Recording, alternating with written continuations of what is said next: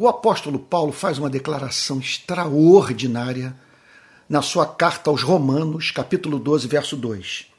E não vivam conforme os padrões deste mundo, mas deixem que Deus os transforme pela renovação da mente, para que possam experimentar qual é a boa, agradável e perfeita vontade de Deus. Gostaria de frisar essa declaração.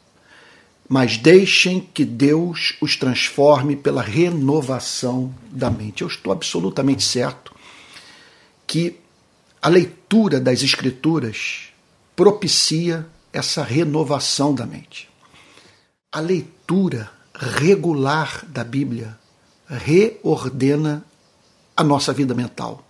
Faz com que a nossa cabeça se ajuste à verdade, permitindo assim que pensemos com categorias cristãs, levando-nos, portanto, a usar a mente, veja só, isso é muito importante, da maneira que Deus designou que ela funcionasse. Por que tal acontece? Olha, em primeiro lugar, aquilo que nós poderíamos chamar de regeneração, de uma obra misteriosa levada a cabo pelo Espírito Santo, mediante a qual nós somos transformados a partir das entranhas, das vísceras, da alma.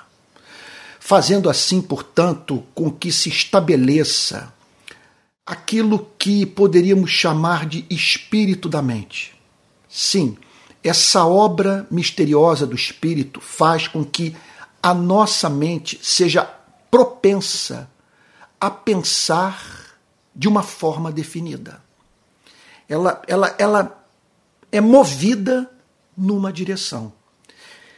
E o que a leitura regular da Bíblia faz é equipar a mente, permitindo, portanto, com que essas demandas intelectuais, do espírito da mente, dessa mente que anseia pela verdade, sejam satisfeitas, ajudando-nos assim a ver o universo, a nossa relação com o Criador, a vida nesse planeta de modo sábio, de modo cristão, sabe?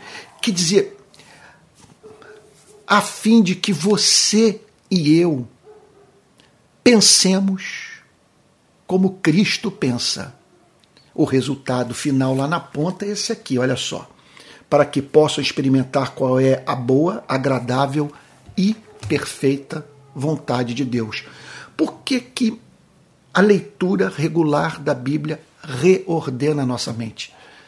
Porque a Bíblia, repito, ajusta a nossa mente à realidade.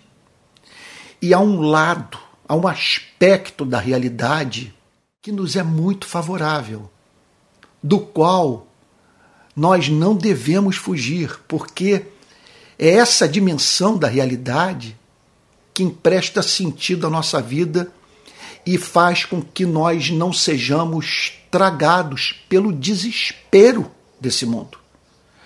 Por exemplo, a leitura regular da Bíblia nos faz pensar no conceito de providência. Quer dizer, em termos de um Deus onipotente. O sentido da palavra onipotência na Bíblia é completo controle sobre aquilo que Deus criou. Isso é, isso é algo extraordinário.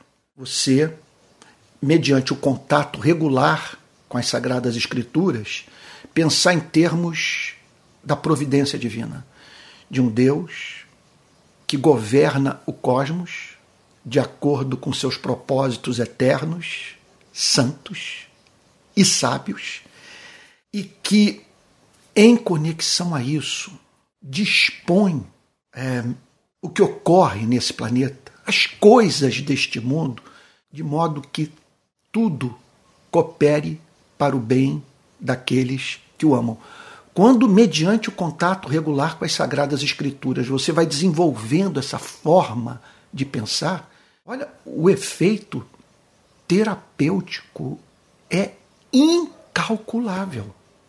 de simplesmente você olhar para uma dada situação e dizer o seguinte: é, o que está ocorrendo faz parte desse pacote, desse plano soberano, elaborado em amor, visando a minha participação na beleza de Deus. O que a leitura da Bíblia faz com que nós nos deparemos frequentemente com narrativas, histórias que a Bíblia conta e, e doutrinas que nos fazem crer que a palavra acaso, ou a palavra sorte, ou a palavra azar, é, quer dizer, esse palavrório todo é terminologia pagã. Nós acreditamos em governo providencial. Mas não apenas isso. A Bíblia nos apresenta um Deus infinito, pessoal. Um Deus que entende de depressão, de angústia, de medo, de ansiedade, de culpa. Um Deus com quem nós podemos nos comunicar. É possível fazer uma poesia para Ele. É possível apresentar a Ele o nosso desabafo. E, e clamar, pedindo que Ele se compadeça de nós. E isso fazer sentido para nós e para Ele. Porque Ele existe objetivamente. Tem interesse pelas nossas vidas. É pessoal. E prometeu que se batêssemos a porta, a porta haveria de se abrir, porque Ele está mais interessado em ouvir a nossa oração do que nós estamos interessados em que essa oração seja ouvida. Então, o que eu me proponho a fazer a partir de hoje é selecionar das Escrituras aquelas passagens que nos ajudam a reordenar a mente.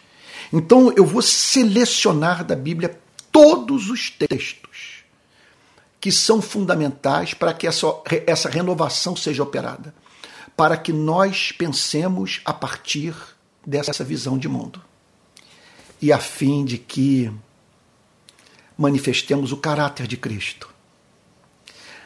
O nosso coração seja blindado para as vozes do desespero e possamos discernir no tempo e no espaço o que Deus quer para a nossa vida. Tá bom?